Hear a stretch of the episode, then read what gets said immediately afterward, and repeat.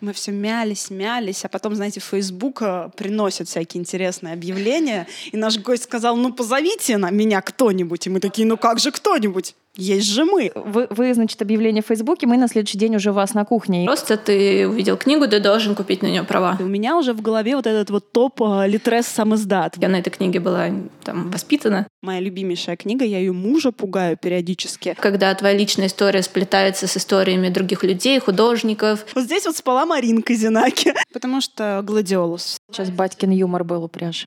Да, я старая и шучу старо. Ну что я могу с этим поделать? Это звучит так пошло. Какая разница? Ну что за мелочи? Давайте о чем-то большом и прекрасном, а не о вот этом всем. Хорошо бы, чтобы все было, как Марина сказала. Да ну перестаньте, это было смешно.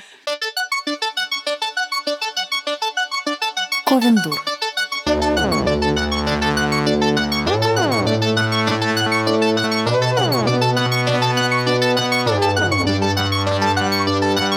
Здравствуйте, дорогие друзья! Привет! Да, и сегодня вместе с вами свой день начинает Ковендур! Ура!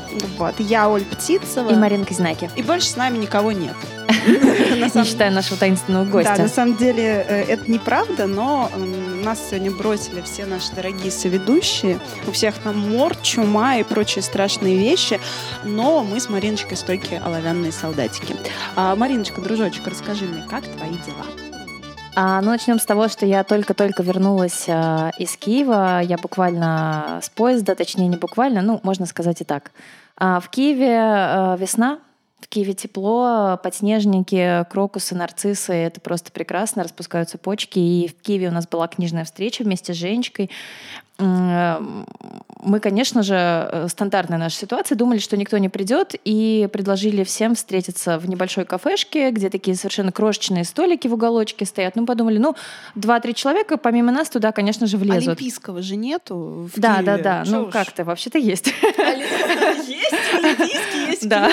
А он называется олимпийский? Да, ты меня склоняешь перейти на тему Твою выборов мать. сейчас, а мы договаривались, что я этого делать не буду. Слушайте, я вообще ничего в этой жизни не понимаю. У них реально есть олимпийский, и Ну, он мне называется кажется, мне кажется, что он олимпийский. так называется, да. Ну ладно, возможно, в комментариях меня поправят. А, Это была такая хорошая шутка. Мы просто выбирали, да, олимпийский или вот этот маленький столик э, в кофейне, выбрали маленький столик почему-то, и в итоге люди как начали приходить, как начали, и пришлось нам идти в парк, и у нас, знаете, была такая э, замечательная, немножко э, как-то отсылающая воспоминаниями вот к школьным тусовкам, тусовка в парке, это Вы закатное пили солнце весеннее. вино? Ну, нет, на самом деле мы ничего не пили, потому что пока мы ждали людей, мы уже все попили кофе, какой-то горячий шоколад и чаек в этой прекрасной кофейне. И э, ничего лучше не придумали, кроме как э, дождаться всех, выйти из кофейни и пойти в парк. Причем мы на ходу выбирали, куда мы пойдем, забирались на какую-то гору, оккупировали какую-то лавочку. А, Лысая, Жень- э, видимо. Вообще лавочка была классная, она была в форме а, губ сделана, но Женя кричала, смотрите, там лавочка в форме вагины, бежим туда. Вот, поэтому... вот- Опачки, отсылочки к теме выпуска пошли. да, поэтому как бы она была наша, люди оттуда тут же разбежались, пока Женя с криком бежала до этой лавочки, А ну, размахивала рюкзаком. бежит восторженная Женя с Пащенко орет «Вагина! Вагина!» Тут как бы да. Да, люди такие ой-ой-ой-ой, и, и ушли. Действительно, была здоровская встреча, было очень уютно. Мне хочется поблагодарить этих э, ребят, которые э, пришли, и многих я уже узнаю, к многим я уже привыкла. Это такая прям потусторонняя семья, только киевская. Э, собирается какой-то костяк такой людей, с которыми вот уже мы постоянно встречаемся, и каждый раз их становится все больше. Люди очень разнообразные, очень интересные, разного возраста, они занимаются разными вещами. Э, Безумно хотелось пообщаться с каждым. Ну, конечно, формат встречи такой двух-трехчасовой, он не позволяет этого сделать. Поэтому мы, в общем-то, посмотрели на этот весенний киевский закат прекрасный с высоты э, холма, я не знаю, наверное, какая-то очередная Лысая лысая, гора, гора, да. да. у них там их семь штук или сколько-то, вот я надеюсь, это была она. Э, Мне кажется, лавочку в форме вагины только там, там только там можно да, разместить. Это прекрасное место.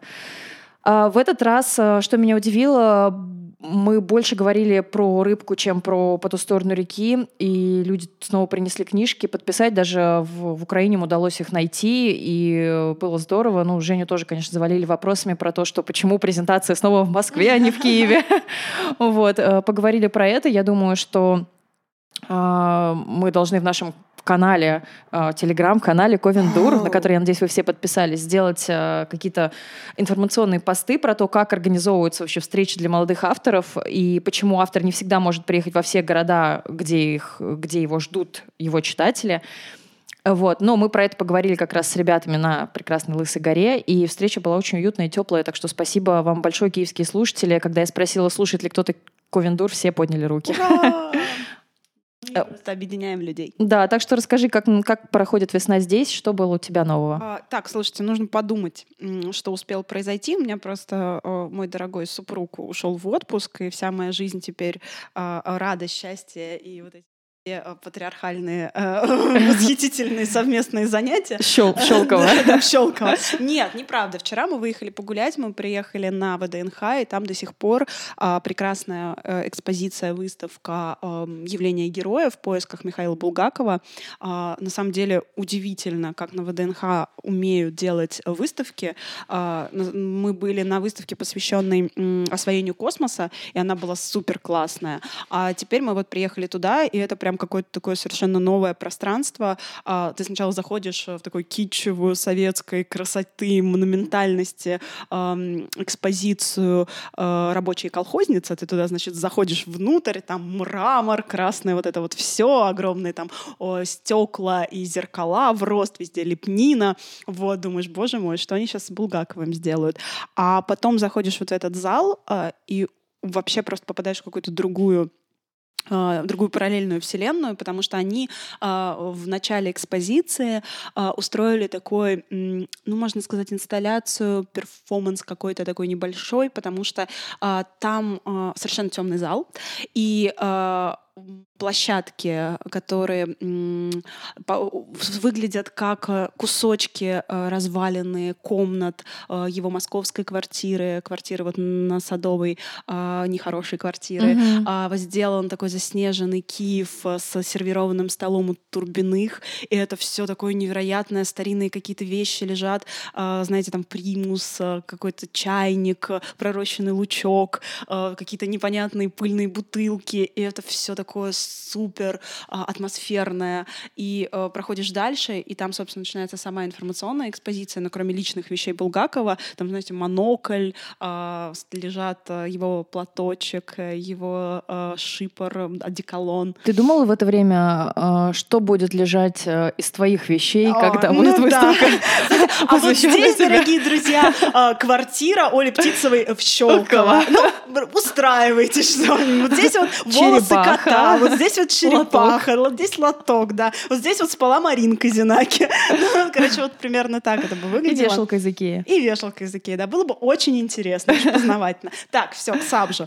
И, значит, ходишь, ходишь, и там а, на стенах а, развешаны а, плакаты, которые показывают вехи жизни Булгакова. Значит, вот здесь он был супер популярным главным автором страны, а вот здесь его уже готовы распять и сжечь. И это все дико странно, дико страшно, очень увлекательно, и ты вроде как находишься просто в какой-то петле времени. Это очень круто. А, всем советую до 12 мая туда приехать. И, наверное, один из самых больших, одно из самых больших впечатлений, которые мы там схватили, это когда идешь по этой темной выставке, и вдруг начинает звонить телефон, а он uh-huh. висит на стене. И ты думаешь, так, телефон звонит, что делать? Но я, как а, человек, взросленный на иммерсивных театрах, понимаю, что делать.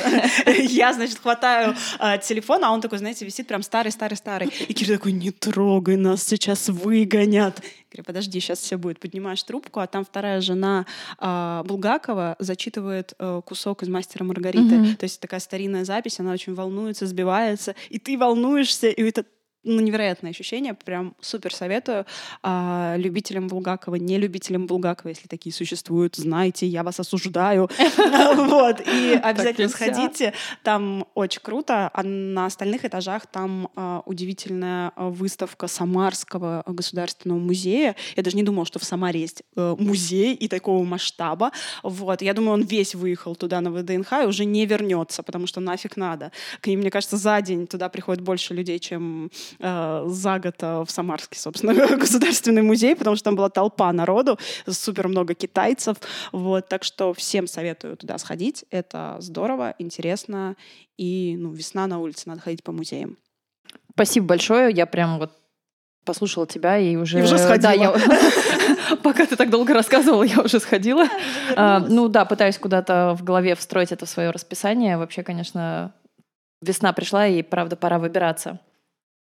Да, ну, в общем, на этом а, мы, наверное, заканчиваем наши вот эти вот «А как у тебя дела, Мариночка?» и возвращаемся к сабжу основному. Да, и я хочу сказать, что мы учли пожелания наших слушателей, потому что когда мы спрашивали, э, кого же все-таки в роли гостей хотят наши слушатели – слушать. слушать. Видеть, слушать. Преобладают темы, связанные с издательствами, с изданием книг, с книгами, с писательством, поэтому мы не могли обойти стороной гостя, которого мы очень давно хотели позвать. Да. И наконец-то позвали. Мы все мялись, мялись, а потом, знаете, Facebook э, приносит всякие интересные объявления, и наш гость сказал, ну позовите на меня кто-нибудь. И мы такие, ну как же кто-нибудь? Есть же мы. А и... мы народ простой, как мы уже говорили. Да, мы вы, просто... вы, вы, значит, объявление в Фейсбуке, мы на следующий день уже у вас на кухне. И сейчас мы на кухне у Саши Шадриной. Ура! А, Саша — совладелец и главный редактор издательства No Kissing Press. Ну, чтобы вы понимали э, уровень нашего восхищения, потому что э, комикс, графические романы, не знаю, как правильно это называется, плод познания, это просто моя любимейшая книга. Я ее мужа пугаю периодически. Э, когда он начинает какие-то такие патриархальные штуки, я говорю, значит так, с пятой по седьмую страницу наизусть. И вот э, Да, на самом деле, э, это действительно первая книга, которую мы приобрели, книгу твоего издательства, э, после нашего знакомства на Паблик Токе, и эту книгу потом рекомендовали уже у нас в подкастах.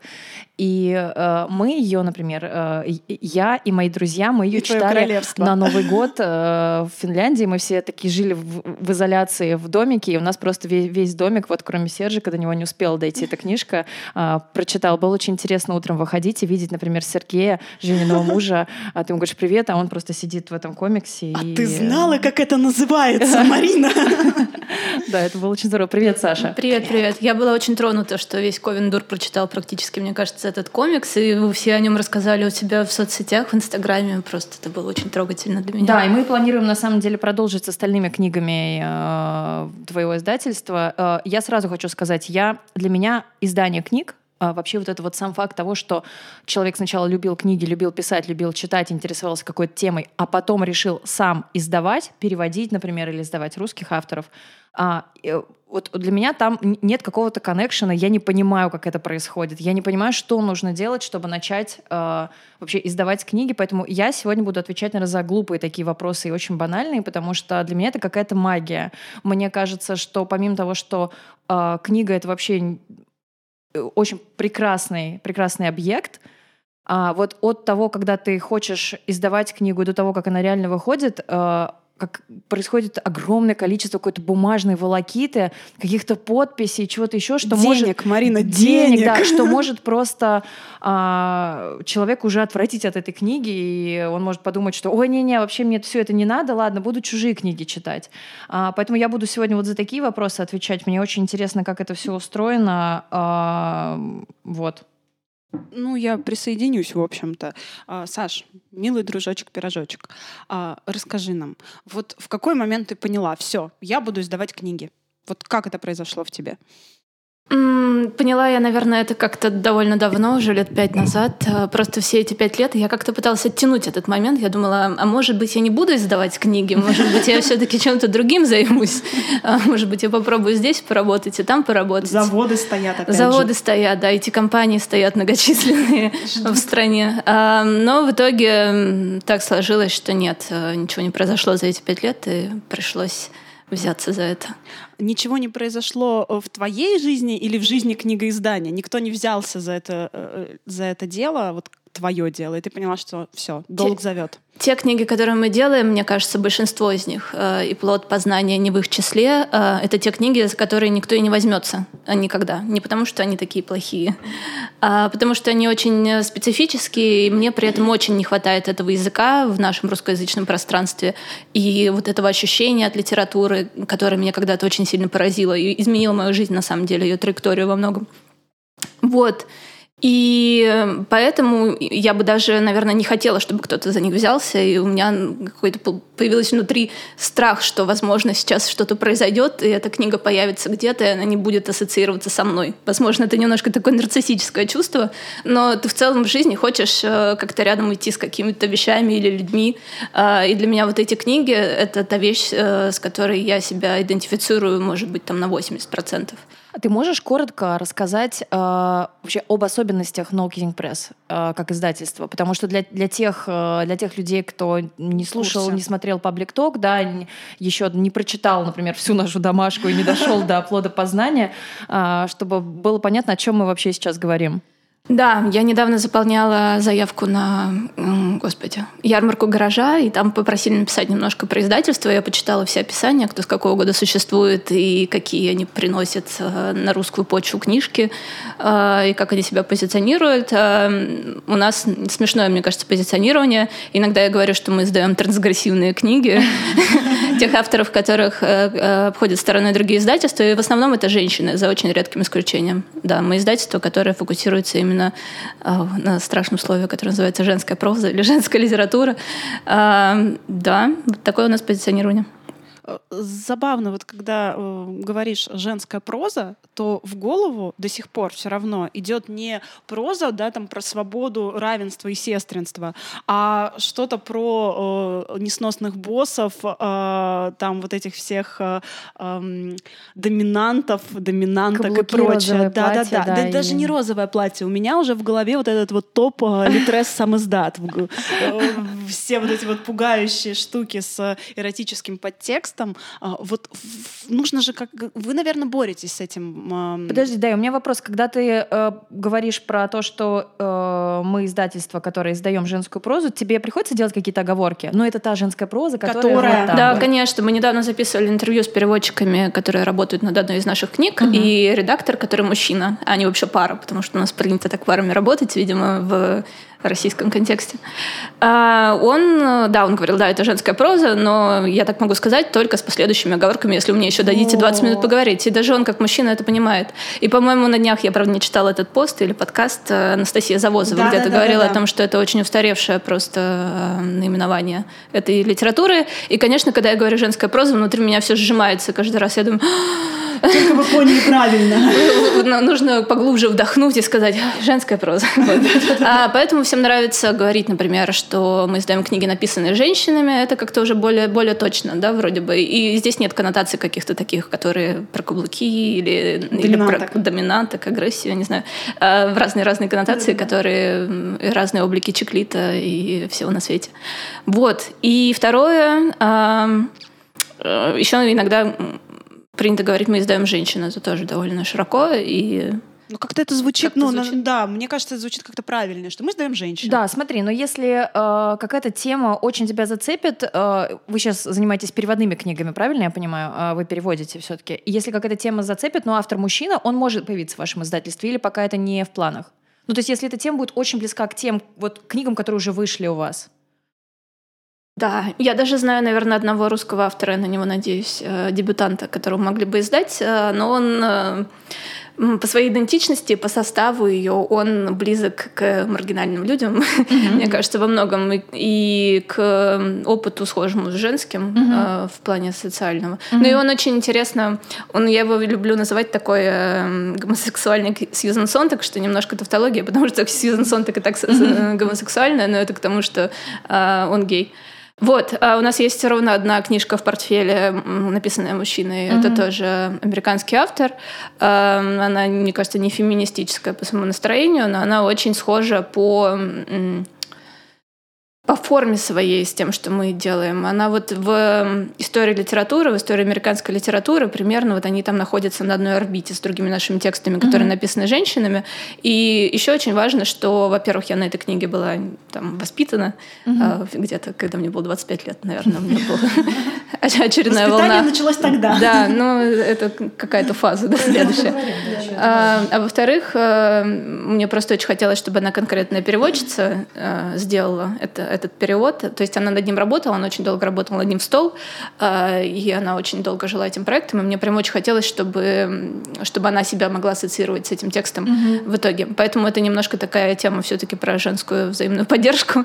Да, я просто пытаюсь вопросами подвести к тому, что э, какой-то к, э, к своему пониманию вашего издательства, мне, как, как мне видится, что все-таки а, тема книг и форма, как это подано, все-таки чуть преобладает над тем, что это именно женщины написали, да, то есть здесь э, что-то совсем необычное в темах и формах, гораздо больше, чем... Потому что, мне кажется, сейчас многие будут издательства и делать упор на то, что мы издаем женщины, или говорить, да мы всегда издавали женщины. Да-да-да, вот мы это видим прекрасно в редакциях больших издательств. Да, да мы поэтому... все... Ну, вообще, да, большие издательства, которые видят какой-то тренд, а, запущенный маленьким инициативным издательством, да, или маленькой инициативной какой-то группой uh-huh. литераторов, а, они говорят, ой, да это наш тренд, у нас всегда uh-huh. это было трендом, вот, и сразу заполоняют э, книжный рынок огромным количеством такой литературы, причем uh-huh. разного качества, и получается, что тренд э, теряет вообще свой смысл и становится таким каким-то а, абсолютно э, всеобщим, а следовательно ничейным. Ну, на uh-huh. мой взгляд, это так вот бывает, и сейчас это с какой-то э, ЛГБТ-литературой начинает происходить, э, с э, вот всякими там славянскими мифологией, фольклорной штукой, да, то есть это сначала было что-то вот такое маленькое, э, глубинное и важное, а сейчас оно такое расползается, и вроде все начинают про это писать и так это писать, и э, тренд перестает быть э, вообще важным и становится таким вот чем-то какой-то вехой э, моды, что ли, литературной. Да, ну и капитализм вообще стремится к упрощению, поэтому действительно нам на данном этапе, когда у нас еще не все книжки вышли, а, и когда люди даже еще не знают, что это такое на самом деле, а первые это не слишком репрезентативные, нам очень сложно говорить именно о форме и о темах, и о настроении этих текстов, потому что никто их никогда не видел угу. еще. Вот, поэтому мы вынуждены говорить, что мы издаем смелые женские книги, угу. а это сильное упрощение все равно, угу. и тебя в какой-то момент начинает уже немножко подташнивать, потому что ты чувствуешь себя действительно, что ты эксплуатируешь какой-то тренд, вот какой какой-то тег, э, и это очень далеко от этого. Но, в принципе, на раннем этапе мы все должны смириться, наверное, с тем, что да, тебе да, нужно какой-то ну, очень понятный То есть, с одной стороны, месседж доносить. Да, это может быть э, не очень приятно как издателю, э, эксплуатировать это. С другой стороны, по нему, именно по этому заявлению э, читатели вас найдут. И это очень круто, потому что это, правда, э, смелая литература и смелая проза, и на темы, на которые до этого не говорили э, или говорили как-то завуалированно, или, может быть, говорили смело, но тогда эту книгу попробуй найди, потому что ее никто не рекламировал, и она там где-то, я не знаю, где она там прячется. А, и это совершенно какой-то новый подход. У меня поэтому вопрос, ты понимаешь, какой-то список э, тем, которые которые тебе в первую очередь хотелось бы осветить, э, чтобы вот они появились именно в вашем издательстве, именно с вашим издательством э, ассоциировались, э, или все-таки нет какого-то заданного списка в голове, даже примерного, и это больше интуитивный такой поиск. Вот ты увидела эту книгу, думаешь, да, это, это она, и вот, вот так вот. Этой темы еще не было, я про нее не думала, но я ее беру. Да, это скорее не тема, может быть, а такой фреймворк в широком смысле, потому что многие наши книги объединяют, например, то, что это в широком смысле романы воспитания. Mm-hmm. И в какой-то момент мне очень близка была эта тема в целом про... Я думаю, что вам близка, как людям, да. которые работают в жанрах, э, в тех жанрах, в которых вы работаете. Э, переход от вот этого невинного состояния да, в состояние какого-то, какой-то осознанности, да, когда все уже не будет так, как прежде, mm-hmm. и ты сталкиваешься с каким-то несовершенством этого мира и собственным несовершенством несовершенством и так далее. И иногда это происходит э, не в юности. Например, книжка самая известная в нашем портфеле, которая выходит самый последний, э, «I love Dick Крис Краус». Это такой роман воспитания, где героине 39 лет. У нее абсолютно просыпается в ней такое подростковое романтическое чувство э, к мужчине, который не является мужем, э, при живом муже. Вот. И все этапы, через которые она проходит, разочарование или вот этого, я не знаю, mm-hmm. наваждения, это, это все очень похоже, она сама об этом говорила много раз в интервью, на, на подростковые, по сути, вещи. Поэтому эта книга была очень хорошо воспринята именно юными девушками э, уже позже э, и молодыми. Вот. А ты чувствуешь, что одна из функций ваших книг — это такая разъяснительская работа или, может быть... Какая-то просветительская, просветительская даже где-то. да, возможно. Ну и вообще... Есть ли такая цель или нет? Да. Или это как-то... Ну, просто это правда так. Да. Но я думаю, что вот плод познания, его просто надо вот, вот Всем, подарить всем, всем. моим знакомым. Да всем, вообще. Я не знаю ни одного человека, которому бы не стоило прочитать эту книгу. Я тоже думаю, ну, может быть, я его просто не знаю, Да, а да, да, как да, бы с ну, вот ним все да, нормально. да, да. Всем моим Всем, знакомым да. надо ее прочитать. Ну, просто я не знаю, как можно вообще без этого. У нас даже в наших э, личных там чатиках было, э, там Сашка читала книгу и скидывала нам фоточки. Посмотрите, а вы вообще об этом задумывались? Я толкала мужа, говорила, посмотри. Э, Я подсунула эту книгу маме. То есть это вот такая штука, которая ты реально ощущаешь, что она ведет такую просветительскую работу.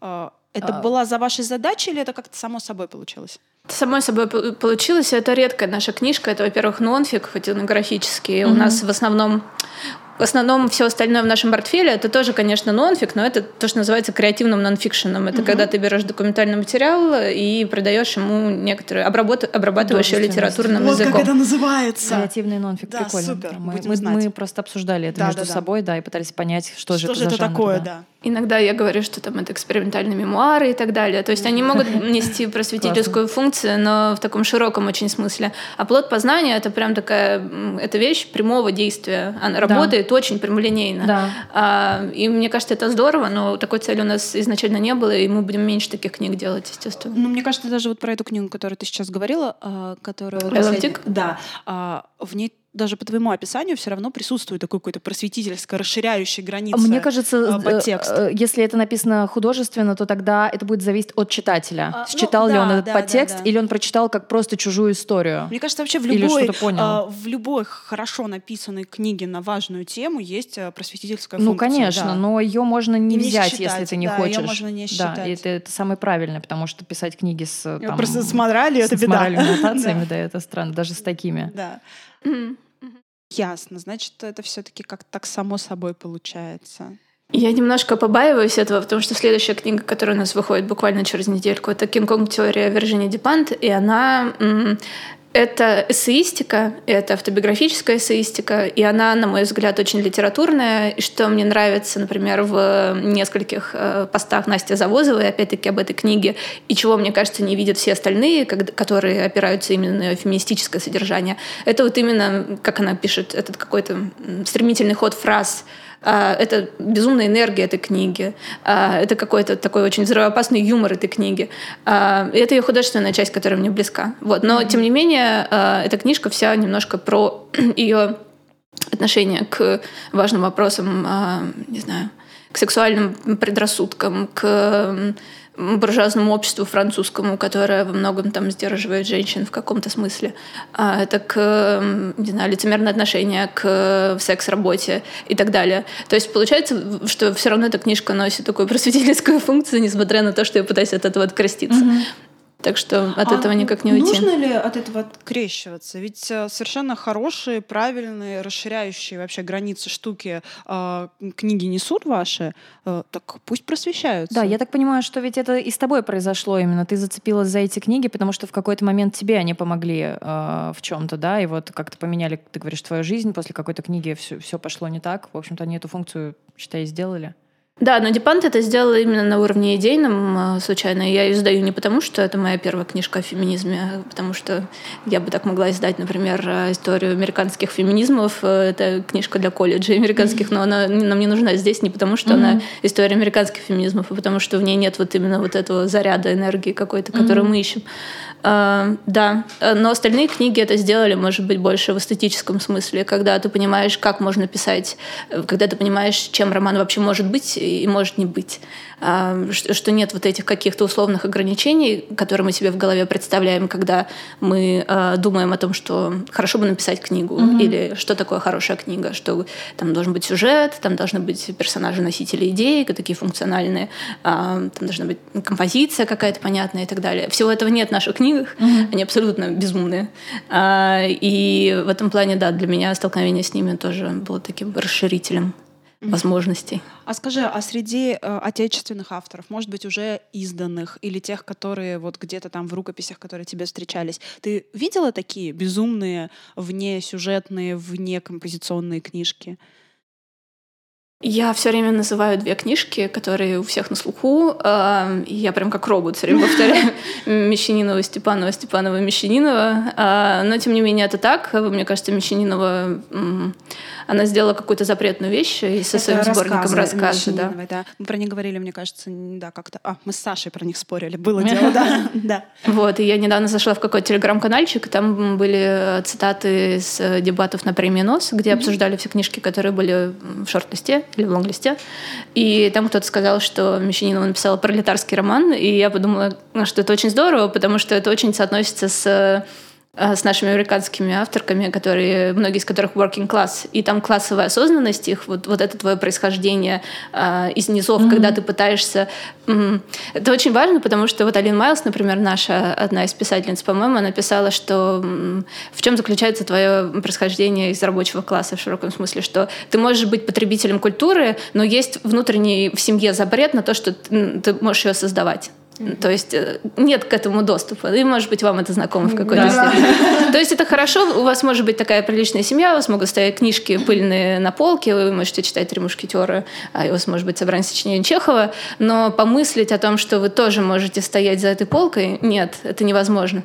А, вот. Это очень крутой образ. на лицо Оли. Да, это очень крутой образ. Вы, к счастью, вы не видите мое лицо. У меня, наверное, начинают уголки губ трястись. А, кстати, блин, это офигеть, какая сложная штука и офигеть, какая глубокая проблема. Я даже не задумывался о том, э, об этом так, с этой Да, я, у меня сейчас такой инсайт пришел, мне нужно с этим пережить, переспать, не знаю, пойти покурить, я не знаю, что-то мне нужно с этим сделать. То есть а, ты думаешь, что это все вот оттуда э, растут ноги всех наших сегодняшних проблем, почему нам так сложно перейти да, в какое-то сознание человека творческого, созидательного, свободного, потому что э, в нас это это не заложено и заложено быть не может, исходя из вот этих каких-то социальных штук, э, политических штук.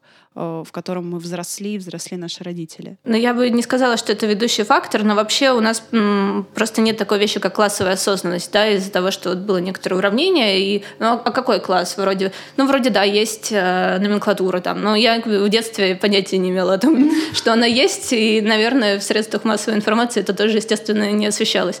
Поэтому все, все очень ровно, и, и, и ты как бы даже не, не думаешь, что есть какая-то разница между вами.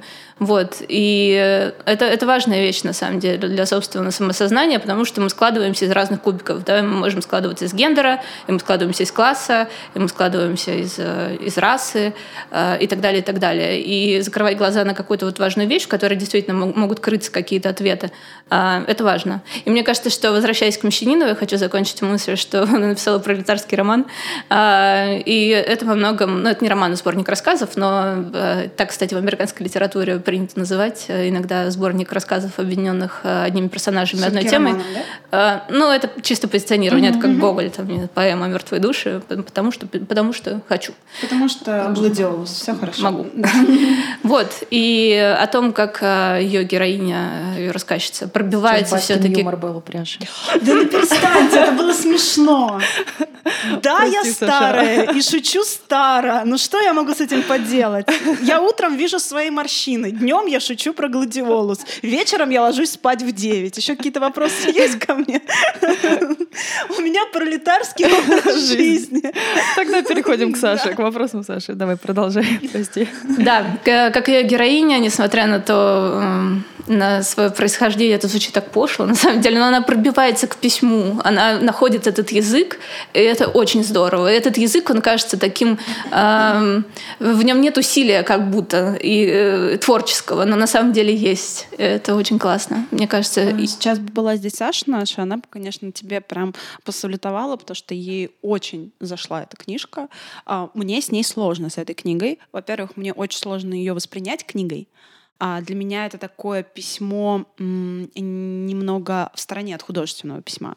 Вот. Наверное, потому что э, я стою там за своей полкой вот, и страдаю вместе с Достоевским. Вот. Э, мне просто хотелось э, про то, как нам тяжело вообще э, все это все это дается. Наверное, сложно было бы м, представить, что нам это все легко и просто, если э, у нас в голове сидит, что Бродского за это назвали тунеядцем, да, там и судили. А, вот поэтому, наверное, мы склоняемся к тому, что текст нужно выстрадать, текст нужно вот художественно вот так вот закрутить, э, потому что мы же это делаем, чтобы, знаешь, нас могут тунеядцем Должна назвать, быть да. работа видна. Да-да-да, должна быть видна работа. Э, может быть, со временем это как-то отойдет, когда мы вот э, привыкнем к своему праву этим заниматься, и заниматься этим легко, так как получается. Вот. Наверное, у авторов ваших книг, вашего издательства так это уже получилось, да? Вот, то есть Потому это что у нас очень много ограничений все еще в литературе. письмо. Да, если это должно быть так, это должно быть всяко, и как бы просто, просто где-то это по, чуть-чуть посвободнее. Да, ты про Степанову ты говорила память памяти в смысле. Да, ну потому что это интересная книга, она... Да, это интересная они, книга. Они, они, они мне все не темами интересны даже. Там у Мещанидовой мне интересно, может быть, не тема ее взаимоотношения с матерью и так далее, и токсичные абьюзивные отношения, а именно как это устроено. И кажется, что в этом нет никакого усилия, это очень просто сделано, но я вижу, что меня удивляет и восхищает, как последовательно там ее голос, какой он, какой он объемный, какой он э, выстроенный э, и какой он уверенный. Вот как будто она одним росчерком это нарисовала, и, и при этом за этим видна практика большая.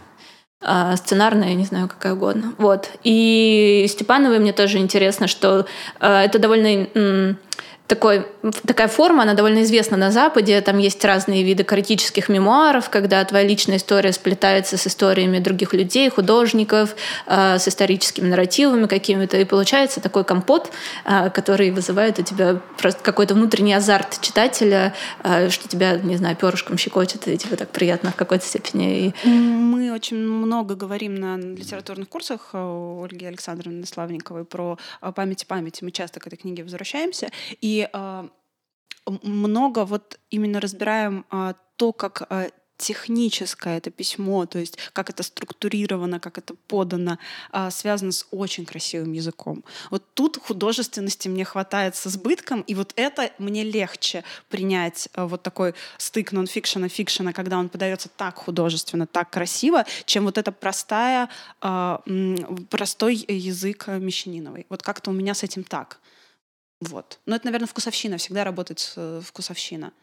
Да, то есть в, в принципе вот этот вот а, подход non-fiction, fiction, а, вот что-то вместе, вот за этим а, свежесть, да, какая-то в литературе стоит сейчас. Да, все, что размывает границы жанров, все, что на стыке поэзии, прозы, на стыке мемуара и художественного, мне все это нравится всегда междисциплинарность, и все пытаются как, как следует шатать границы, возможно. А я хочу просто перейти к э, вопросу такому. Э, с чего начинается издание? Ну вот ты захотела, и ты поняла, что ты не можешь пройти мимо этой книги, ты хочешь, э, ты хочешь издать. Что ты делаешь дальше? Мне кажется, это даже, наверное, сложнее для русскоязычного текста, потому что там больше твоей вовлеченности. Особенно если это текст, который ты должен собрать вместе с автором, например, как-то довести mm-hmm. его до ума, там больше ответственности, мне кажется. Поэтому то, что вы делаете, мне кажется, очень серьезно. А, и сложно. Но мы не издаем книги. Нас издал, так как мы этого хотим. А, я имею в виду, будучи участницами этого процесса. А с зарубежными книгами все просто. Ты увидел книгу, ты должен купить на нее права. И с этого все начинается.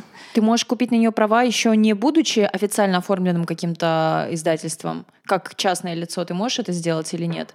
А, скорее всего, нет. А, некоторые издательства с тобой заключают ну, действительно, особенно агенты, такие помпезные mm-hmm. договоры, которые все, все согласно английскому праву, а, очень четкие последовательные а, контракты.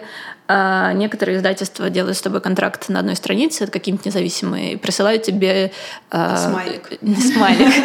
PayPal запрос, например, чтобы ты им скинул деньги со своей карточки личной. И, в общем-то, во втором случае, наверное, тебе не обязательно быть официальным издательством, но рано или поздно тебе все равно придется, скорее рано, чем поздно. В целом, да, в целом нужно быть зарегистрированным человеком. Ну, должен быть какой-то бюджет стартовый.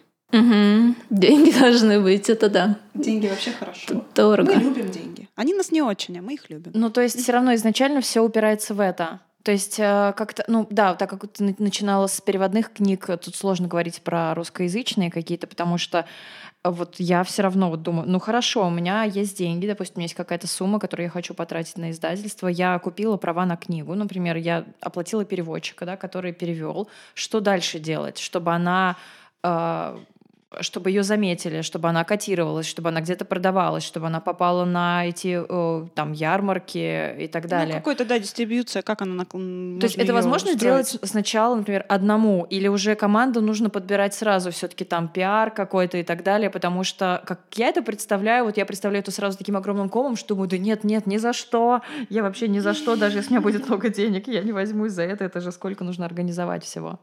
Поэтому очень многие авторы даже не любят сам издат, потому что у них есть э, представление о том, что издательство займется маркетингом и так далее, ну, что не всегда Сам издат, конечно, жутко здорово и хорошо, но дело в том, что там нет никакой выборки. То есть э, ты и Вася Пупкин, у тебя может быть хорошая книга, а у Васи не очень, но вы все на одной ступенечке стоите с ним, поэтому это вот в этом проблема, наверное, сам издат. А тут все-таки издательство. Вот у тебя пакет, вот у тебя да, там портфель это называется, не пакет. Вот у тебя портфель. А у меня пакет был бы. вот. у тебя портфель. Из Ашана. Да. Какой Ашан, господи? Пятерочка. А, вот. вот у тебя а, портфель, вот у тебя книги. А как это все устроено? Ну, хотя бы в паре предложений. Как это все работает? Это же магия. Хорошо бы, чтобы все было, как Марина сказала, чтобы у тебя была команда, отдельный человек, ответственный за пиар, другой. Но это невозможно даже для любого издательства. Я работала в издательстве «Самокат» э, и пару лет назад. И соосновательница его Ира Балахонова все время сетовала, что такая большая команда у нее в самокате, и все такие бездельники. А вот раньше, когда они только начинали, их сидело трое человек в подвале, и нормально все было. И продавали они, и маркетинг Развозили делали. на самокатах Да, все. и на их Москвы ходили, и вроде бы совсем справлялись. А тут сидит такая прорва народу, и непонятно, что делает, где результаты. Вот. А, ну и, соответственно, я к чему? О том, что нет, к сожалению, на начальном этапе, дай бог, если не ты сам это делаешь, не ты сам общаешься с магазинами, ну и дистрибуция, она строится постепенно. Когда ты очень маленький, ты не можешь работать с магазинами с большими, например, с интернетом, с Озоном и так далее, напрямую, потому что им не интересно. Им интересно от 10 книг с тобой разговаривать, например. И поэтому ты должен э, пойти к дистрибьюторам, которые являются посредниками, у тебя заберут книжки и развезут их по каким-то местам. Потом с независимыми книжными магазинами ты работаешь, конечно, напрямую. Это очень хорошие люди, они, во-первых, всегда заинтересованы в твоих новинках, они их могут продавать. Некоторые из них, например, магазин «Все свободны» в Петербурге, там соосновательница читала «Плод познания», она написала о нем пост в Инстаграме, и они все время продают э, те книжки, которые заказывают, и да заказывают еще, потому что, мне кажется, они в состоянии объяснить людям, что mm-hmm. это такое. Но это это не всегда так. Угу. Вот. И ярмарки, ты просто должен на них подаваться, иногда нас самих зовут. Нам написал какой-то человек э, на почту, что, я не знаю, какой-то мужчина, он даже никак не представился, он написал, подайтесь на Красную площадь. И прислал ссылку. В а мавзолей, я... видимо, просто подайтесь туда. На фестиваль Красная площадь, конечно. Эм, и я подумала, что, ну, вероятность, что нас туда возьмут по всем критериям, не очень большая, но почему нет? Э, давайте заполним заявку. Вот. И нам оттуда звонили недавно, и та девочка, которая занимается продажами, она говорит, мне такие интересные вопросы задавали, говорят, а, а вот вы издательство, вот работаете как издательство? Ну да, а вот вы как вот... Что, прям издаете, вы что ли? Как права покупаете, переводите, да? Правда, ну, да. И на фоне такой смех нервный. есть, есть чувство какой-то неуверенности в людях. Вот. И постепенно, постепенно, постепенно ты наращиваешь вот эту мощь, стараешься работать напрямую с магазинами. Слава богу, среди независимых магазинов есть прям очень успешные, и почему-то это в основном в Петербурге, а, те же самые подписные издания. Да и в целом, а, мне кажется, это такие классные места притяжения по России, там, перемен в Новосибирске и так далее. Я прям на них со стороны смотрю, хотела бы посмотреть вживую. А мне кажется, что они прямо очень здорово делают свою работу и как-то. У меня есть ответ, почему в Питере это все так круто развито, потому что в Питере э, книжный бар, книжный бар. То есть ты выходишь из бара и думаешь, хм, а не купить ли мне плод познания? Покупаешь плод познания и идешь в следующий бар. Поэтому в Питере работает все замечательно, просто супер отлично. Ну, на самом деле, конечно, независимые книжные магазины тоже в первую очередь люди. Ну, то есть это очень э, заметно заинтересованные люди в своей работе и в своем деле, потому что что, что сложно сложно сказать про сетевые большие книжные магазины, те же самые ярмарки, где огромный поток, и действительно никто не станет, в общем-то, никому объяснять, что это за книга, почему ее надо купить и предлагать и так далее. Действительно, там же совершенно другое а, поведение и отношение именно в этих независимых маленьких книжных. Всегда очень приятно, весело, и ты приходишь и как-то попадаешь в среду вот эту вот э, э мифическую литературу. Поэтому, ребята, кто, кто хотел открыть издательство, но вот сейчас испугался, открывайте независимые книжные свои в своем городе. Да, мы будем с вами дружить. Потом позовем кого-нибудь сомневался, кто открыл свой независимый книжный. Чтобы этот человек постонал. Да, но еще я хочу сказать, что я считаю, что нужно покупать у издателей напрямую а, и да, и поэтому мы развиваем подписку. Вот, и я, я хотела смотрю... спросить про нее. Как вообще это пришла вам эта идея? Отличная идея. И как оно работает вообще? Оправдывает себя? Да, расскажи для, опять же, для наших слушателей, потому что я хотела тоже к этой теме подойти, и вот отличный момент.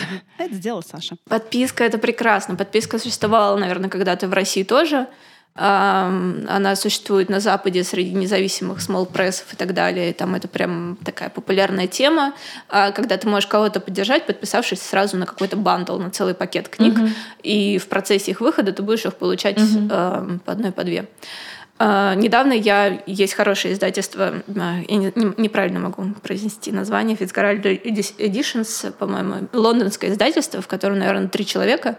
Оно известно тем, что они у себя издали Светлану Алексеевич до того, как она получила Нобелевскую премию. Ничего себе! Вот это рыбку они схватили. Да, uh, премия Second Hand. И я думаю, что прям, ах, как хорошо было этому человеку. Он сказал, что это ему помогло очень подрасти второй год. И они работают по подписке в том числе, при этом они продают книги на сайте. А, это очень красивые, эстетически приятные издания. А, я пошла туда заказать две книги. А, это было, по-моему, 14 марта. И 28 марта я подумала, почему я от них ничего не получила? Получила только чек, отбивку от, эм, господи, этой платежной системы. Я написала им письмо, такое же, как обычно нам пишут. Написала, здравствуйте, вот я вас заказала на сайте, но я ничего не получила, все ли в порядке. И мне ответили, да, простите, мы вам все отправили, у нас так мало, мы ничего не успеваем. Спасибо, что заказываете у нас напрямую. А, это было очень трогательно. Даже Ты поняла, из... что везде все одинаково. Да, даже британский издатель э, Светлана Алексеевич тоже носит книжки в пакете на почту и а, как-то пытается крутиться. А вы вот так рассылаете э, подписку? Прям берете на почту, топаете? Не-не-не. У нас есть несколько городов э, с дружескими магазинами, куда мы доставляем, когда пункты самовывоза, и оттуда можно забрать. Правда, некоторые недавно пожаловались, что нельзя забрать все сразу, но я подумала, это как если ты захочешь журнал забрать в конце года, все выпуски. Ну смысл подписки. А, да, то есть так работает в Москве, в Петербурге, в Казани. А, ну и, в принципе, магазины, к которым мы поставляем сейчас книжки на продажу, они готовы а, для одного-двух подписчиков из этого города выступить пунктом самовывоза тоже. Вот, но в какой-нибудь Приуральск э, или Севастополь приходится отправлять по почте. Это самая большая боль, да, когда ты выпускаешь книжку, там, допустим, самым сдатом, и у тебя там тираж, ну, 200 книг, и ты понимаешь, что 180 из них нужно будет отправить почтой. И ты уже видишь эту отчаянные, полные боли и усталости глаза тетечки, которая говорит, а сколько у вас? А ты говоришь, 50. Она говорит, может быть, не надо. А ты говоришь, надо. И вы начинаете это делать вместе, и много плачете, думаете о чем-то таком большом и прекрасном. Но книги-то нужно, блин, отправлять. А в следующий шаг ты должен сфотографировать все чеки. Да. Все чеки. Все вот это вот. И когда ты отправляешь кому-нибудь одному, тебе ну, он пишет, что это не моя фамилия да. на чеке. Блин, черт. да. Ну кто-то, да, зачем? Ну, ну получи поэтому, какая разница? Ну что за мелочи? Давайте о чем-то большом и прекрасном, а не о вот этом всем. Так что да, это больно, конечно. Да, Почта России, если вы нас слушаете, спасибо вам за помощь. Работайте чуть быстрее.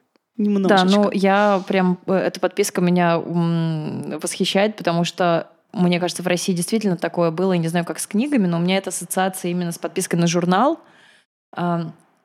Когда в детстве я, у нас была, была подписка, и бабушка получала какие-то журналы. Я помню, это, это какое-то классное чувство. мне кажется, очень здорово, когда тебе просто потом приходят книжки, ты их где-то забираешь. Не знаю, по-моему, это здорово. Если еще можно поддержать таким образом издательство, то это очень хорошая идея.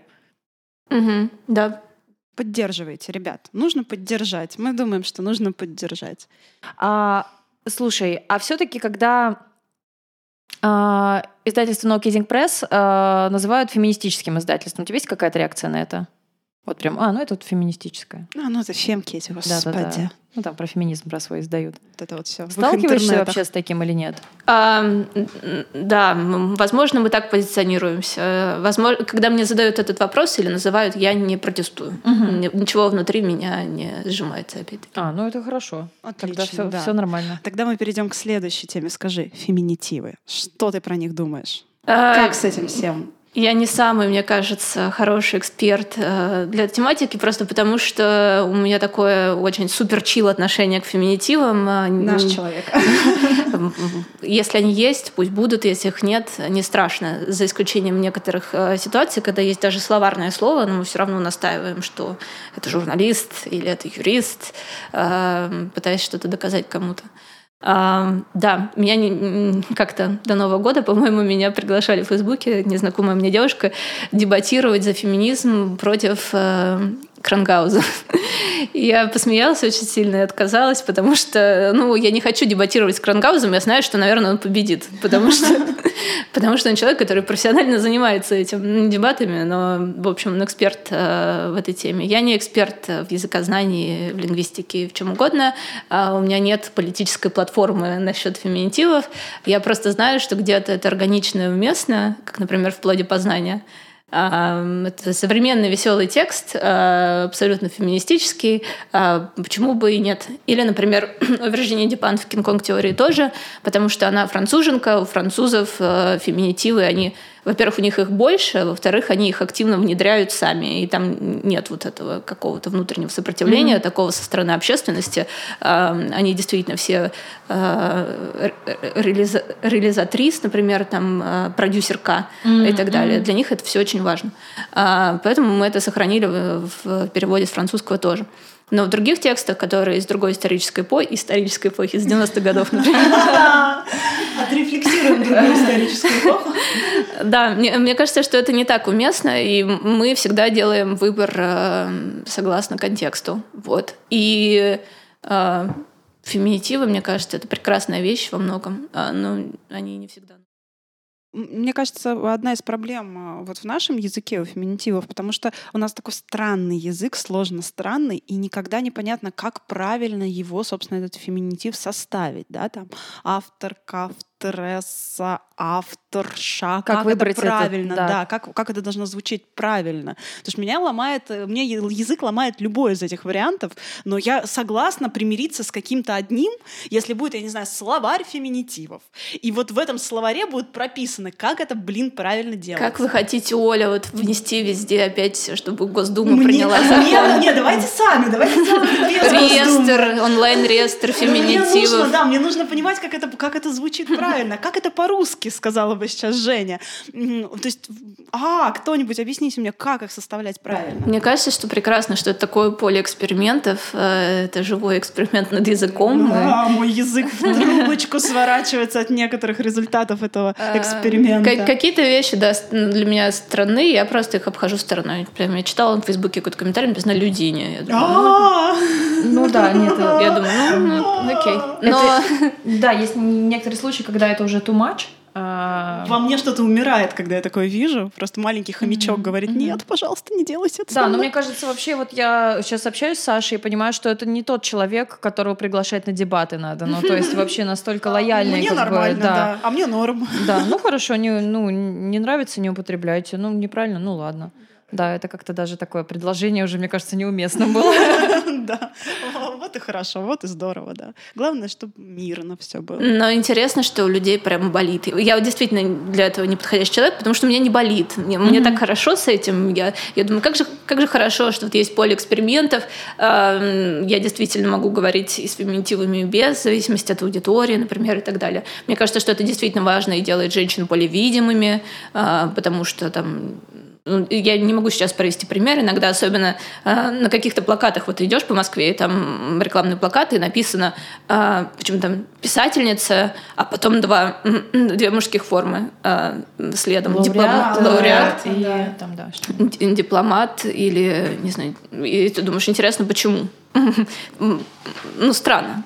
Ну, потому что у нас язык такой достаточно... Э, ну, он, он такой обширный, что достаточно костный. Ему нужно время, чтобы поменяться. Нет осознанности какой-то, mm. да.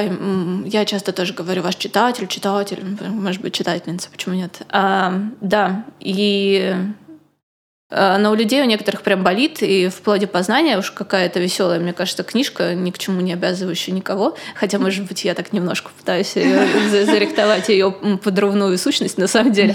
А, прям многие мужчины писали в своих блогах о том, что а, автор пытается э, сойти за, за какую-то за современную, используя феминитивы. И я такая, они понимают, что это перевод? Что, возможно, в шведском это не так, но у них не было рефлексии на эту тему никакой, и прямо очень сильно их задело это употребление. Может быть, они просто первый раз вообще столкнулись, значит, вы вышли на новую аудиторию. Кстати, это, это очень интересная тема. Я же люблю про это спрашивать. Как с отзывами вообще обстоят дела? Что, что, что за отзывы? Давай, давай, адское что-нибудь. Это же классно и весело. Первое время меня, меня как-то это очень трогало, потому что все говорили столько хороших вещей. Я прям чувствовала, что я сама эту книгу написала и нарисовала, наверное. А, прям, не знаю, было очень-очень мило. А потом я открыла Озону и видела два отзыва от одного и того же человека, который поставил по колу.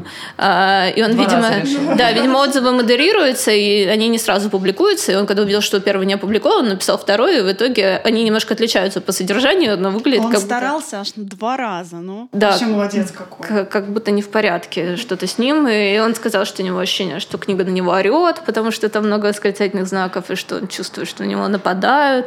Господи, а, бедолажечка, как же он в метро ездит. И что, между прочим, ничего нового он оттуда не узнал. Вот мы узнали с вами, женщины, насчет женского тела и сексуальности. А, у него все в порядке, он все знал, да. Ну, хорошо, можно порадоваться за человека только. Я так тяжело вздохнула, подумала, да, тяжеловато. Слушайте, ну если тебе кажется, что книга на тебя орет, то тебе как бы нужно про это подумать, конечно, все ли в порядке у тебя, потому что она там не орет. Она хихикает, возможно, да, но не орет. Да. А, ну, то есть особо ты, короче, не смотрел, что там в отзывах этих? Мне, мне вчера сказала моя коллега, партнерша, партнерка. А, Света Лукьянова, она сказала, есть э, отзыв с критикой, и, видимо, это критика изнутри, а, от женщины и так далее. Она говорит, ты его хочешь прочесть? И я сказала, что если он мне поможет на допечатке что-то поправить, то да, а если нет, то нет. Потому что мне вообще кажется, что критика такая неполезная вещь. Я не знаю, как вы к этому относитесь. Я... Просто у нас есть культ, мне кажется, критики, конструктивной критики, справедливой критики. Мне кажется, для авторов, пишущих, это тоже все... Ты должен быть таким вот пионером, готовым всегда да, подставиться. Да, да, да. да, да. Бросить на. Отдельный подкаст этому даже посвящен. Просто у нас люди путают как бы э, диванного критика, который просто, которому не понравилось. Мамин комментатор. Мамин, мамкин комментатор, мы называем, да. И эм, мамкиного комментатора и Галину Юзефович, грубо говоря. Ну, то есть одно дело, когда тебя ты ты читаешь критический разбор э, э, литературного критика, в общем-то, в котором ты заинтересован, э, ну ты тогда и понимаешь, что тебя никто не будет э, поливать грязью, тебя будут э, именно разбирать, да, с точки зрения там литературной важности этой, этой книги, да, художественности и так далее. И, в общем-то, ничего нет страшного, даже если э, такому критику не понравилась твоя книга, но потому что это будет максимально конструктивно, правда, и это может не понравиться, ну ничего страшного. Да, ну вот э, у меня подход к отзывам на моей книге такой же, как ты сейчас сказала. То есть, если я знаю, что мне пришел критический отзыв от редактора или еще от кого-то, и это мне в чем-то поможет дальше, конечно, я это прочитаю, как бы мне не было обидно и так далее, но все остальное нет. Ну, потому что, ну, услышишь ты, что кому-то не зашло, не понравилось, он считает, что это шлак, э, э, перевод бумаги, и вообще, да-да-да, как, какой ужас, и я все это до тебя знал, зачем это все, вот, вот зачем это надо, пожалуйста, удали это, сожги. Ну, все-таки интересно, да, как, да. Как, как, как издатель, что издатели тоже относятся, могут как относиться своему. так же, да-да, как к своему, как к своей книге. Хм. Да, это интересно. На Потому самом деле, я не уверена, что все издатели да, так на делают. Разных, на разных планах стоим относительно да. книг, но все равно. То есть как свое все-таки свое детище, то есть э, руки прочь грязные свои, пожалуйста. А, да, ну конечно, конечно. Меня, меня очень, меня какие-то вещи очень задевают, но потом, если попытаться какую-то дистанцию выстроить между тем, что сказано и собой, а, например, я искала редактора для одного текста, а, хорошего, на мой взгляд. Ну, то есть я не могу начинать... Я не могу, я не могу начинать его эм, как-то э, описывать его прелести, но смысл в том, что мне сказали, что э, оригинал не блещет... Э, художественной ценностью, что ли, в принципе, оригинал не блещет. И я подумала, мне нужно обидеться за автора, но вроде бы у нее все хорошо. Про нее в Нью-Йоркере пишут, Нью-Йорк Таймс да. пишут, на 20 языков перевели вроде, и как-то вроде бы считать. Ну, наверное, наверное, нет. Наверное, я не должна как-то э, чувствовать по этому поводу. Да, я, я официально заявляю, если меня когда-нибудь переведут на 20 языков и напишут обо мне в Нью-Йорке, знаете, на чем я вертела все вот это? Вот? Не блещу художественной ценности. Я отращу то, что, на чем я буду это вертеть, ей-богу. Поэтому не-не-не, вообще пофигу. Ну, обижать может немножко то, что тебе это нравится, и вроде как обесценивается твое вот это вот да, э, да. отношение. Да, но это, наверное, какое-то нарциссическое чувство, когда ты думаешь, ах, прямо в сердце меня ранили. Ну, все равно меня бы ранило. Ну, то есть, как бы все равно нарциссическое или не нарциссическое, когда тебе что-то нравится. То есть нравятся мне, допустим, вот эти вот пироженки. И кто-то скажет, нет, невкусные. Я скажу, э, они вкусные, мне они нравятся. То есть это всегда все равно так немножечко где-то, но заденет. Тем более, когда это про книгу. Это живое, настоящее. Вот оно шуршит страничками. Да, так, ну мы тебя, да, мы тебя понимаем. В общем, а, не, не читаешь, не надо. Почитаю побольше, мне кажется. Но в целом у меня сейчас интернет — это какое-то, знаете, такое минное поле. Мне кажется, есть много каких-то мест, куда я не хочу ходить. Когда выходит со мной интервью, я никогда не хожу, их не читаю. Не читаю комментарии никогда. Я один раз прочла один комментарий, он меня очень задел, я больше не читаю. Мне кажется, про книжки я тоже не буду читать. Ага. Так, так вот. Но есть, я Инстаграм читаю, с другой стороны. Есть какие-то планы, а, такие уже оформившиеся по поводу новых книг? А, есть планы э, сотрудничества с, ру- с русскоязычными авторами. Я поняла, что есть, вот ты называла, кто тебя интересует, да, человек. А, ну, вообще это как-то входит уже в такую оформившуюся мыс- а, мысль. Нас все спрашивают про, а почему же вы не сдаете русских? Э, потому что русских задавать сложно и сложно найти. Согласна, и... да. Да, ну, и... Такие темы еще у вас непростые с самотеком тоже непросто, действительно. Ну и сложно действительно найти книгу, которая встроится вот в этот угу. портфель и, и, и будет там как-то органично жить угу. и перекликаться с этими текстами, которые у нас там есть. А, поэтому мы всегда говорим «да», а, и даже то, что приходит совсем самотеком, а, оно не очень попадает, конечно, а, в наш фокус. То, что приходит уже от знакомых знакомых, мне кажется, там больше шансов.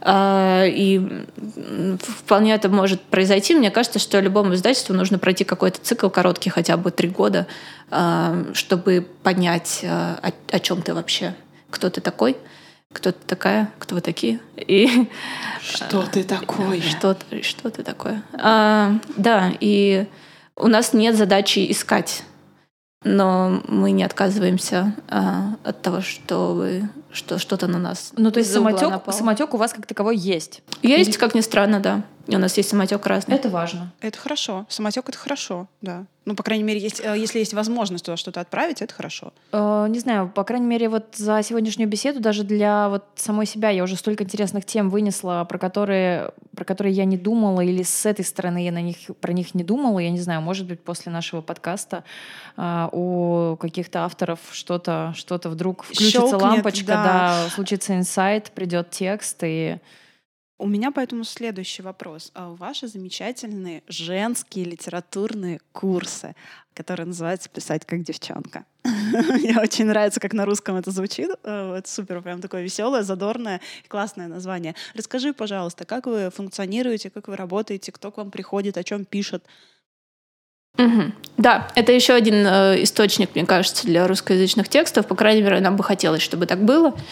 Э, но пока никто не может сдюжить и выйти на крупный формат. Э, и да, это курсы, которые... Э, они устроены не так, как устроены другие литературные курсы, где есть мастер, э, есть некоторая иерархия, э, вертикаль, э, как как в нашей стране. Все устроено. А, да, это курсы, которые были придуманы в Великобритании. А, они очень активистские, они очень низовые. И там есть а, несколько кураторок в разных городах.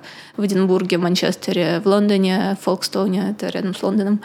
И вокруг этих кураторок существует вот это сообщество. То есть эти курсы, они регулярно набираются, там где-то по 10 человек в группе. И они Почему они активистские э, и чем они отличаются от вот этого иерархичного подхода? Э, тем, что там люди друг друга взаимно опыляют э, и э, как-то большая ценность именно в сообществе и большая ценность в вот этом вот тезисе, что ты можешь, давай, вперед, дерзай. И у нас есть такое сообщество где есть разные-разные-разные девушки, а, которые не все из них хотят писать профессионально и сдаваться. Для меня это было шоком в какой-то момент, потому что у меня есть внутри соображение, а, что если ты пишешь, а, ты должен приватную практику сделать публичной. Хорошо бы. Вот. Mm-hmm. И в широком смысле не обязательно сдаваться а, на бумаге, как говорила Юзефович, сделайте свой телеграм-канал. Да, да, да, а, то есть просто расширить количество аудитории любыми способами, а, какими сейчас можно это сделать. Вот. Но многие пишут для себя. А, какой-то, на самом деле, вот произошел какой-то... Мы прошли какой-то цикл, недавно, и я уже два года этим занимаюсь, и только вот последние, наверное, три набора очень много людей в группе мне говорит, что я пришла из терапии, я, для меня это терапевтическая практика, мне посоветовал это терапевт, мне кажется, я переработала какие-то вещи, хочу об этом рассказать, и этого раньше не было. А, это какая-то вот, э, да, действительно интересное для меня веяние, а, и я не могу как-то это комментировать, мне кажется. Есть разные взгляды на эту точку зрения. Иногда, что действительно письмо может быть терапией, а с другой стороны, что нет. А для того, чтобы письмо было успешным и продукт того, что... Ну, господи, продукт культурного производства был успешным, должна быть дистанция большая уже угу. между тобой и тем, что происходит на бумаге.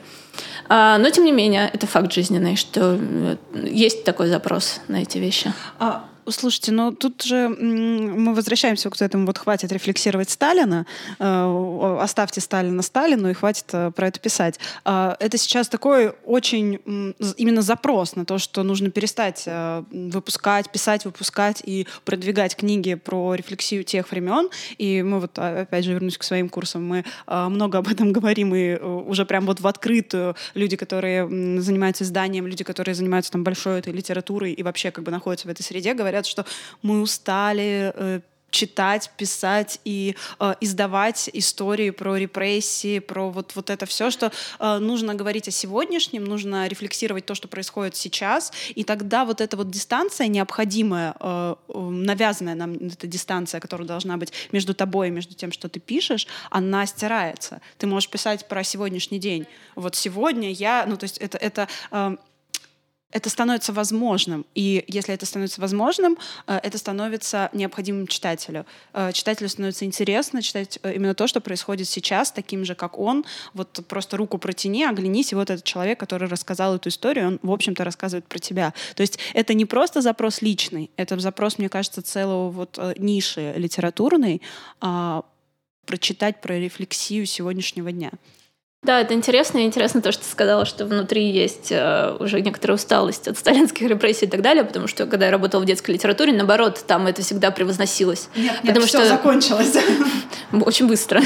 А, поэтому было очень много таких проектов. Э, и, ну, и а в этом проблема, что их было очень много. Вот. Я думаю, что это почему наступила вдруг резкая усталость. Это действительно большое количество этих проектов, при том, что серьезных, э, реально там прекрасных, хорошо написанных книг в огромном количестве, когда вот этого глубокого, хорошо написанного, такого важного, но слишком много. То есть посмотреть... Как э, будто заменяется важность вот э, тебя самого, самого сейчас да, здесь. Только вот это большое и важное такое вот на пьедестале, И оно было когда-то, а что происходит сейчас, сейчас уже все не важно, да. а вот тогда вот да примерно, наверное, год назад, года два назад посмотреть э, лонглисты э, больших премий, э, и там все начиналось со слова Ленин, Сталин, э, Брежнев еще был, был еще Брежнев, да. Это вот было прям вот такими листами. Ты читаешь, не понимаешь, подождите, а есть что-нибудь вот про сегодня? Можно мне что-нибудь про сейчас? Где про меня? Да, где про меня? А про меня в Инстаграме, да. Какой-то смешной текст читала, по-моему, Александра Гаврилова к э, лонглисту или шорт-листу русского букера или что-то такое про то, что писатели тянут э, жребий, кто будет писать про, про мерзлую картоху, и Ивана Грозного, и, э, и тяжело охать русской судьбе. Э, да, действительно хочется про современность читать.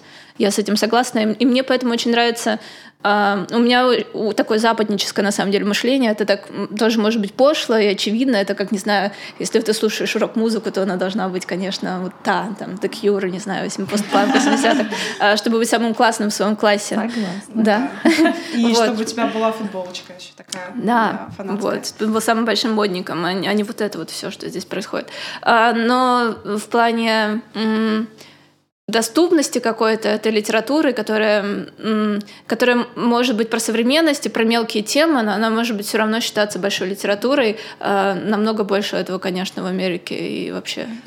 Ну, поэтому наш э, книжный рынок и вообще наша книжная вот эта э, среда, она, конечно же, отстает и отстает сильно, но она стремится наконец-то. Я причем, знаете, э, когда об этом говорю, вспоминаю момент, я, наверное, училась, наверное, в классе 10 или 11 в вот, и я тогда прям ну, какие-то безумное количество книг читала, э, что мне еще было делать в Тульской области. Вот, и э, я читала, читала, там была какая-то, ну, фэнтези, фантастика, э, там, иностранная литература, современная, несовременная, э, классика русская, и в какой-то момент я э, поймала себя на мысли, что э, так странно, э, нет ничего про меня. Ну, то есть э, я находила какие-то, понятно, параллели между э, собой, там, героями, происходящими даже там в фантастическом мире, но э, вот это вот ощущение, что нет ничего про меня, э, оно меня очень пугало. И тогда вот э, как раз я начала читать Лукьяненко, э, который фантаст, но который писал вот, вот ну, про, про Москву, про вот людей, которые сейчас там живут, пусть они там магии и все прочее. И вот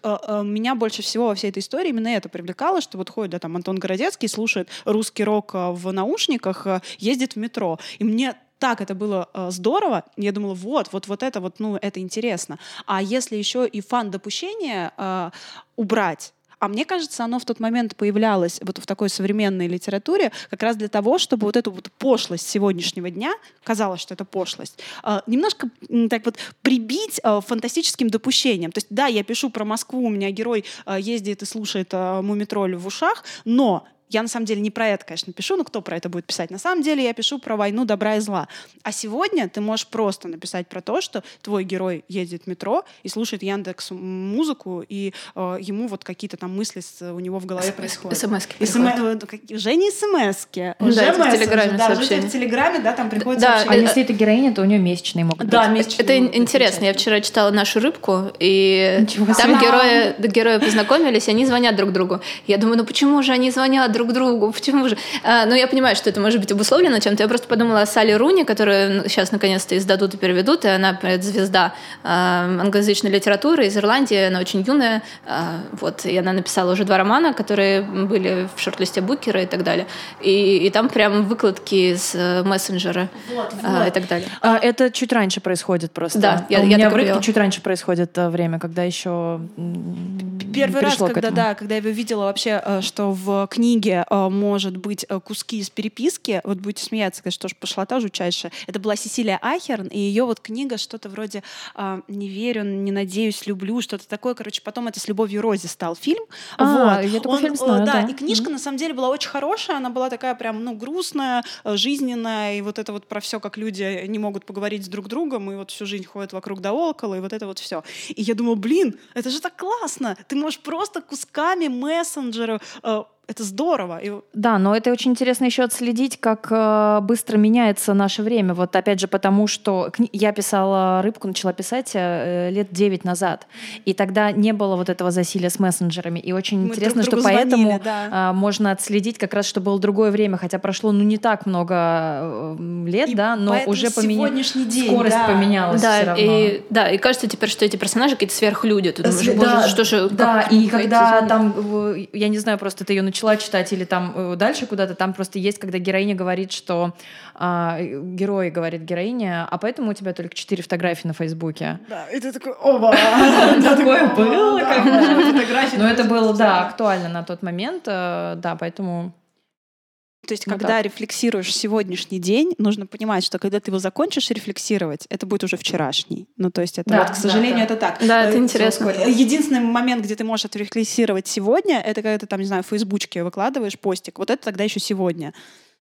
Да, а когда э, ты издашь книгу, это будет уже вчера, к сожалению. Наверное, это вот это вот э, скорость, с которой все меняется, и мы вот за ней как-то еще успеваем, а книги за ней, конечно, уже все, уже не успеют. Тем более переводные, блин. Но мне показалось интересным то, что ты сказала про то, что ты осознавала, что нет книг о тебе. Да, Потому что, мне кажется, даже многие этого даже не осознают. Мы как бы читаем то, что есть. А, для меня это скорее интересно в контексте гендера и в контексте того, что очень мало героинь. А, и все романы воспитания, и все книжки, которые мы читаем в юности, это все про мужчин.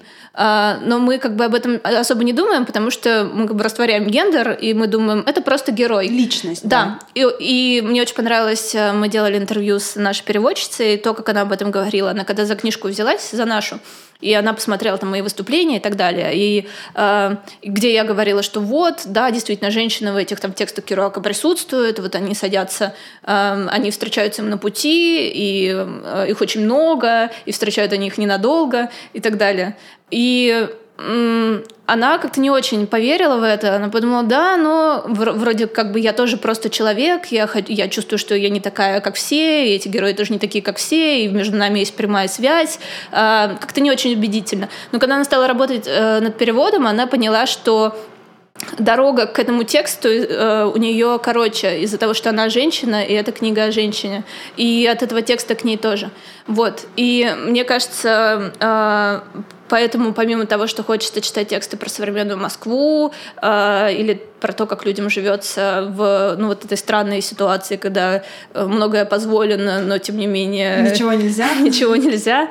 Э, также очень хочется читать тексты какие-то, которые вот, ну, прямо про твою повседневность. И поэтому на Write Like a Girl, например, э, я всем сразу даю тексты Лидии Дэвис, потому что мне кажется, это очень хороший пример, который внутренние какие-то блоки должен снять. Это американская писательница, она пишет короткие рассказы и ультракороткие рассказы, flash fiction. Она известна тем, что она переводчица Пруста, Флобера, она сделала новый перевод «Мадам Бовари», она преподавательница и так далее. То есть это человек, ну, чувствуете, да, ее статус, с невероятной репутацией. Она при этом прозаик, и она, например, написала сборник рассказов самый первый, и часть э, этих текстов посвящены э, тому, что она рассталась со своим бойфрендом, и как она обсессивно э, его преследовала, например. Он работал на заправке и там ночью сидел сторожил ее, например. Хотя он тоже был, он был студентом магистратуры, у него была большая разница в возрасте, э, но он был постарше, чем наши студенты магистратуры. Э, тем не менее, вот, и она там ночью прибегала к нему на заправку, начинала кричать э, и так далее. И, и она написала об этом ряд рассказов, во-первых, а во-вторых, она, или как она там ночью уходила, выслеживала, смотрела во всех машинах, пыталась пыталась узнать его, но все номера были другими, и как в процессе она упала в лужу и там забрызгала свой... Суперреализм. Да, суперреализм. И она потом об этом написала еще роман, а, который тоже вот очень такой а, маленькие последовательные детали о, о, о, вот, о вот этой вот клаустрофобическом ощущении, да, когда ты переживаешь разрыв, и ты внутри со своими сомнениями находишься. И при этом э, э, это человек, который Флабера переводит. И да, еще она ходит в туалет, у нее иногда болит голова, да. месячные, вот это вот все. Да, круто. Но у нее есть вот эта ироническая дистанция, ей не страшно, ей не кажется, что это мелко. И она вообще получила International Booker Prize вообще за свою О. работу. И в американском контексте а, из-за того, что из-за того, как это написано, из-за того, а, что у нее вот есть определенный метод, который она довела до совершенства, она очень хороший стилист э, или стилистка. Ну, сразу другая коннотация, даже да. стилистка. Вот. Э, и это не кажется каким-то мелким и не литературой, и не про Сталина, и не про войну Севера и Юга. Я сейчас а, сижу и понимаю, что я словила еще один инсайт. У нас вообще сегодня просто эфир инсайтов. Прям супер. А у меня тоже голова, по-моему, уже закружится. В общем, я поняла сейчас для себя, почему так это все работает. Смотрите, а, почему не получается у наших авторов рефлексировать сегодня? Потому что когда книга выйдет, это уже будет вчера. Все, мы это поняли. Хорошо. Почему э, нам кажется, что вот эти переведенные книги, привезенные нам с Запада, это про нас сегодняшних? Хотя они изданы давно, переведены, потом изданы у нас, нас, потому что наше э, сознание, все, что с нами сейчас происходит, оно отстает все-таки от тех веяний, которые там, на Западе. И в тот момент, когда они до нас доходят, мы как раз их догоняем, и получается, что это про нас сегодняшних. А на самом-то деле там-то уже все, уже дальше давно пошло, так же, как и вот с нашими авторами происходит. Наверное, поэтому нам так свежо, интересно читать вот эту переводную, новую, э, идущую впереди планеты всей литературу, и кажется, что у нас не так. Просто тут, наверное, еще и дело в том, что мы на вот эти вот 20 лет, мы немножечко где-то там торопимся, идем вперед, но все равно отстаем. Ну, если брать литературный мир, то я соглашусь да. с тобой, да, потому что у нас как-то вот, говорю, много, много ограничений, много да, вот, да, да. вот этой ситуации, что можно обо всем, но ни о да, чем да, нельзя. Да, ты вот можешь за то, что хочешь, но тебя не издадут. И поэтому, когда вот что-то такое вдруг да. издается, да, это то, что, может быть, давно хотели люди прочитать, но вот оно вот не, пришло, да. и оно актуально. Это я словила это понимание. Спасибо, Саша. А, я хочу заметить, что у нас сегодня столько уже книг прозвучало в подкасте. Вообще, наверное, по-хорошему нужно подходить уже к, к домашке, домашке, по литре, но э, я прям советую все книжки, про которые сегодня говорил Саша, да, записать и прочитать, да. потому что большое количество прозвучало, и я для себя тоже уже какие-то отметила. Прям спасибо большое. Спасибо. Может быть, у тебя еще какие-то рекомендации? А, мы переходим к нашей рубрике «Домашка по литре». А, да. Это рубрика, в которой мы просто рекомендуем книги. Они могут быть не привязаны к теме нашего подкаста. Просто все, что хочешь, то, что ты прочитала недавно и тебе понравилось, то, что ты хочешь, чтобы прочитали э, слушатели, тебе мы. хочется им посоветовать мы. Может быть, ты озвучишь книги, которые у вас э, вот, будут выходить и на которые еще можно подписаться. Мы все в виде ссылочек оставим, и люди все себе приобретут. Они у нас молодцы. Даже не могу выбрать, что порекламировать. О, ладошки книжек.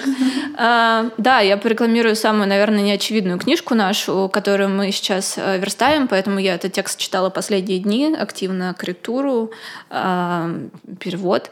А, это «Современная любовь» э, Констанс Дежонка. Это очень интересная книга, потому что она была издана впервые в 1977 году самостоятельно этой писательницей, которая была представительницей такой медиа-арт-сцены в Нью-Йорке, где, ну, опять-таки, все друг друга опыляли, э, и она об этом очень интересно говорит в интервью, э, ассоциировала на себя с писательством как таковым, и она говорит, что это такая немножко ригидная какая-то сфера, вот с, правилами и так далее, там есть какие-то ориентиры, нужно к чему-то стремиться и так далее. А в Нью-Йорк того времени все занимались всем, кто-то занимался экспериментальным театром, кто-то перформансом, потом Филипп Глаз сидел сначала музыку, они на радио исполняли, значит, э, сделали из этого оперу и так далее, и так далее. То есть было полное безумие. А, вот, и она эту книгу писала частями и отправляла по почте там на 100 адресов. У нее было 100 адресов, а, ну, не просто из телефонной книжки или откуда-то. Это были... На деревне дедушки.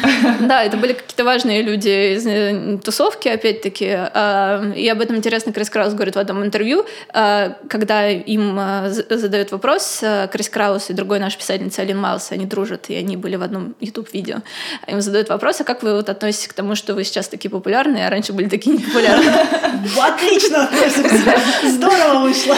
Да, и они, и они говорят, ну как это, мы просто раньше вот было 100 человек, и важно было для них, до них донести это. Ты казалось, тебе казалось, что ты в центре мира, в принципе. У нас не было ощущения, что нас никто не знает, все нормально. Когда тебе ну сто раз фидбэк еще приходит какой-то, но это очень много, да. Да, особенно до интер... во времена до интернета. Тебе да. приходят домой и говорят, блин, слушай, прочитал, класс.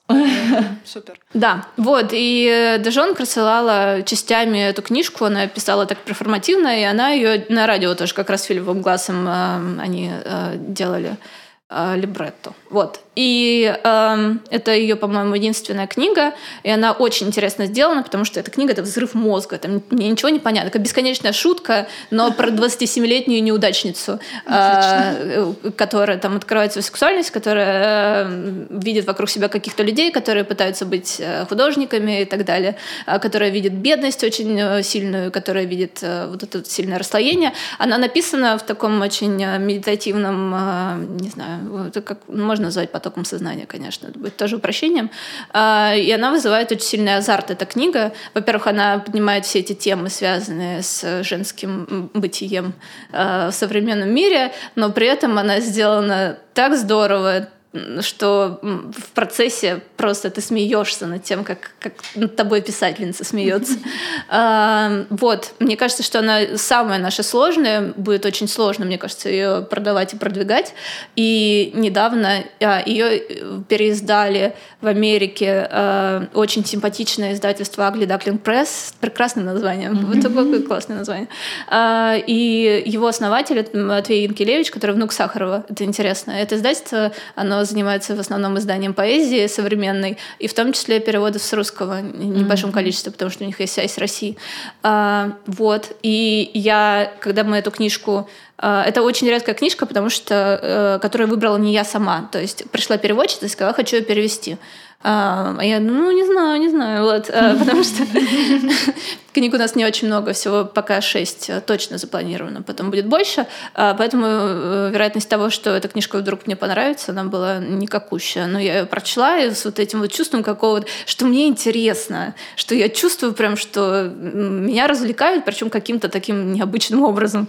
И да, я сказала, давай, конечно, сделаем. Ну вот с тех пор прошел год почти, э, я полезла смотреть какие-то там новые отзывы, на Амазоне все еще нет ни одного отзыва на эту книгу. Вот, и я подумала, да, конечно, как издатели какие-то странные решения принимаю немножко, но на Гудрице есть, конечно. Ну, судя по тому, что ты рассказала, я уже очень хочу ее прочитать. Да, все. Да, когда она выходит у вас? А, она выйдет э, к середине мая, к ярмарке гаража. О, так это уже скоро. Прям вообще хорошо. Представляете, середина мая скоро. Мы потом сойти. обязательно напомним, когда она да. выйдет в наших а мы соцсетях. же придем, да. разумеется, на выставку гаража. Куда же мы денемся? Да. да. Супер. Значит, будем ее всячески рекомендовать. Вот. А тогда я тоже поделюсь своей рекомендацией. Тут нужно сказать, что я позади планеты всей, когда все уже ждут вторую книгу э, Руби Каур. Э, я прочитала только первую. Вот, наконец-то я прочитала «Дорогой мед и молоко», э, схватила его в э, подписных изданиях э, схватила и понесла. Это было так. Я прибежала, взяла ее и э, взяла новый сборник э, стихов Сальникова и побежала. Вот. Но расплатилась. Все-таки расплатилась. Вот. И э, забыла. То есть я ее привезла домой и вообще как бы забыла. А тут был вечер, я что-то себя так плохо чувствовала, как это не, было не клево. Я открыла, и там, значит, первым же текстом э, идет обращение к отцу, что типа ты вот должен был меня любить, а теперь я эту вот любовь всюду ищу. Вот как же так, папа? И я поняла, что все. Вот. И я начала рыдать на первом, собственно, тексте, и закончила рыдать на последнем. И это прекрасно. Это белые стихи. А, там иногда просто две строчки, но э, эти две строчки написаны так, что ты думаешь, ну, во-первых, ничего, что с тобой происходит, не происходит с тобой с первой, что э, единственный. да, единственный, что в любой твоей беде позади тебя стоят э, ряды женщин сильных, э, смелых, страстных, э, уязвленных, но не сломленных, которые всегда рядом с тобой. Ты, может быть, про них ничего не знаешь, но ты должен их чувствовать, должна их чувствовать, потому что они вот рядышком, они испытывают ту же самую боль, и они с ней справляются. И значит, ты тоже справишься. А если нет, то вот почитай, пожалуйста, эти тексты, в которых тебе разрешают испытывать максимум всех чувств, которые только есть, включая отчаяние, ненависть, ярость, и это все нормально. И э, ты имеешь право обижаться, ты имеешь право м, разбиваться на какие-то мельчайшие осколки, имеешь право плакать, кричать, ненавидеть, но все проходит, и это тоже пройдет. И в конце концов ты останешься м, цельный, сильный, независимый, а, и ты никогда не будешь одна. И это так прекрасно, потому что это так вдохновляет, это дает такой заряд сил и эмпати... вот такое, такого, знаете, эмпатичного ощущения, что э, ты в потоке э, замечательных вот историй э, своих, чужих, и это просто немыслимая общность. В общем, прям всем-всем-всем советую. Это прекрасно. Я уточню, это сборник белых стихов, да, правильно? Это, да, это сборник белых угу. стихов, и выходит э, сейчас вторая книга Угу. Точно такая же, тоже сборник белых стихов. Э, и это надо читать обязательно. Вот. Спасибо большое, девочки, за ваши рекомендации. Спасибо большое нашим слушателям, что послушали наш сегодняшний подкаст. Напоминаем вам, что мы есть на Букмейте, на Яндекс Музыке, на iTunes, Apple Podcast, Кастбоксе и всех остальных подкаст-площадках мира. А, вы можете ставить нам лайки, сердечки, звездочки, писать комментарии. Для нас это очень важно. И не забывайте, пожалуйста, присылать свои вопросы и пожелания, каких гостей вы еще хотели бы услышать в нашем подкасте. Да, спасибо, Саша. Спасибо, спасибо Саша. Спасибо. Пока-пока. Пока-пока-пока.